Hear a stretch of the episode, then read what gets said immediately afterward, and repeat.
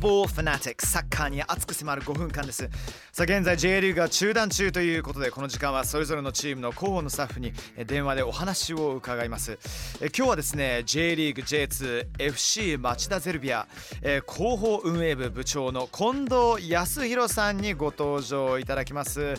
近藤さんあのいろいろとゼルビアが取り組んでいることを教えていただきたいと思うんですけれどもあのハッシュタグ今ゼルビアにできることと題してなんかいろいろやってるんですよね。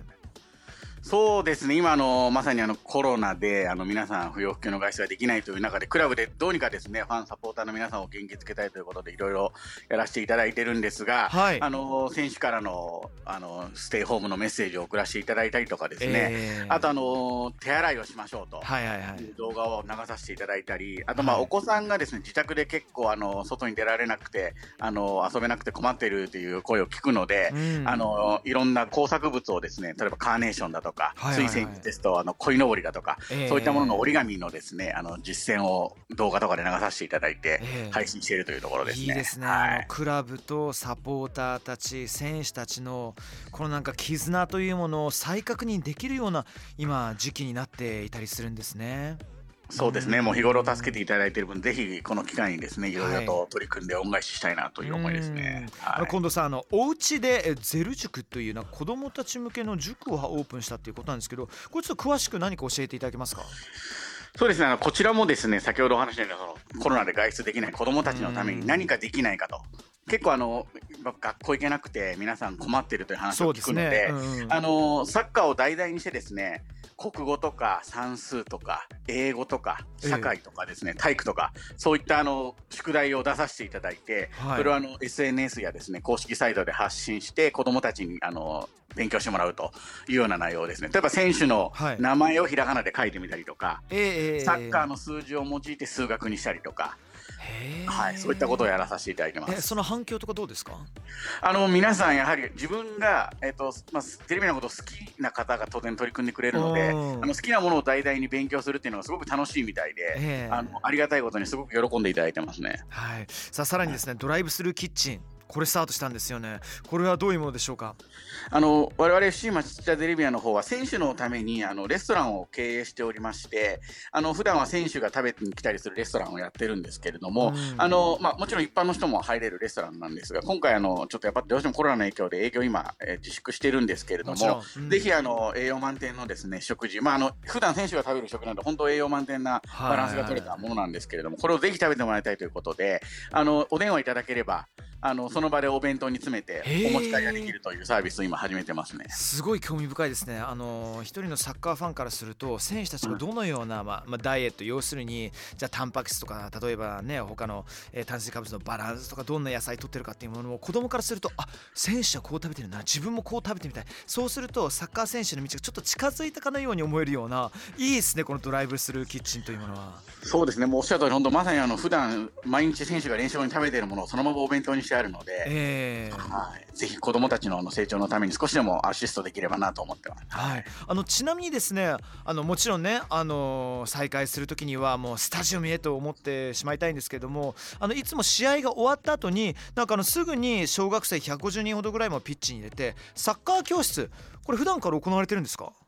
そうですね。あの我々クラブのではフレアイサッカーというふうに呼ばせていただいてやってるんですけれども、えー、もうあのまさにその試合が終わった直後にですね子供たちが入ってで試合終わった選手、まあ、あと試合に出てない選手も当然試合の日は来てるので、はい、そういった選手が混じって一緒にサッカー教室を約50分ぐらいですかねやってサッカーするだけじゃなくて最後は一緒に記念撮影したりハイタッチをしたりしてあの本当まさにそこの試合をやってた場所で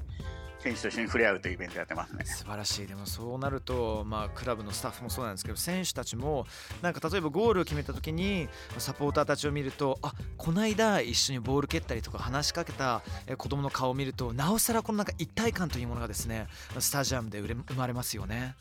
そうですね、うん、もう我々のクラブのはもう本当そういう選手とファンが近いえー、チームなので、もう本当まさにおっしゃる通りの状況が生まれてます、ね、試合再開の日をですね早く楽しみにしたいと思うんですけれども、あのーはい、実はですね近藤さん、このコーナーですね、はい、恒例がありまして、ちょっと妄想バーチャル実況というものがあるんですよ。で、はい、なんか一人ちょっとあのおすすめしていただきたい、あのおすすめあの注目してほしい選手とか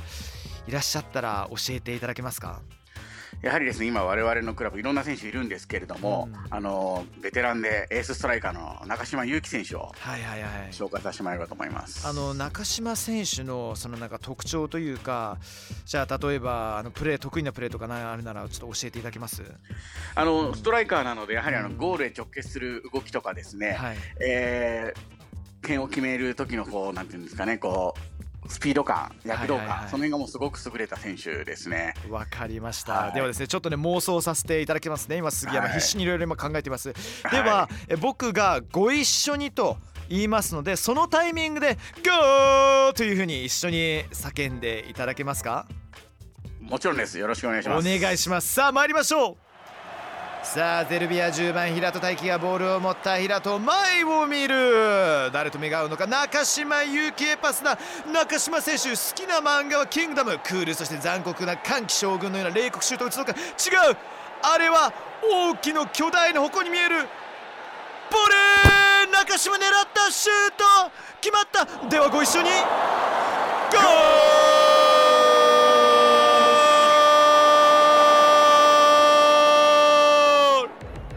いや気持ちよくなってしまいましたね近藤さん。ありがとうございます。いい体験させていただきました。あ中島選手キングダムが好きなんですね。そうですね、はい、漫画結構好きみたいです。そうなんだ。J リーグ J2FC 町田ゼルビア広報運営部部長の近藤康弘さん、えー、ありがとうございました。ね、あのー、このコロナという事情がですね、まあ終わった終わるというかね、一緒にね付き合っていかなきゃいけないようなことかもしれませんけども、ちょっとね、あの J リーグが再開するタイミングにはちょっとスタジアムの方に足を運ばせていただきたいと思いますので。ぜひ遊びに来てください。いただきたいと思います。えー、FC 町田ゼルビアのオフィシャルサイトぜひと皆さんご覧ください。いろんな企画用意されています。近藤さんありがとうございました。でこそありがとうございました。スタジアムでお待ちしております。オッケー。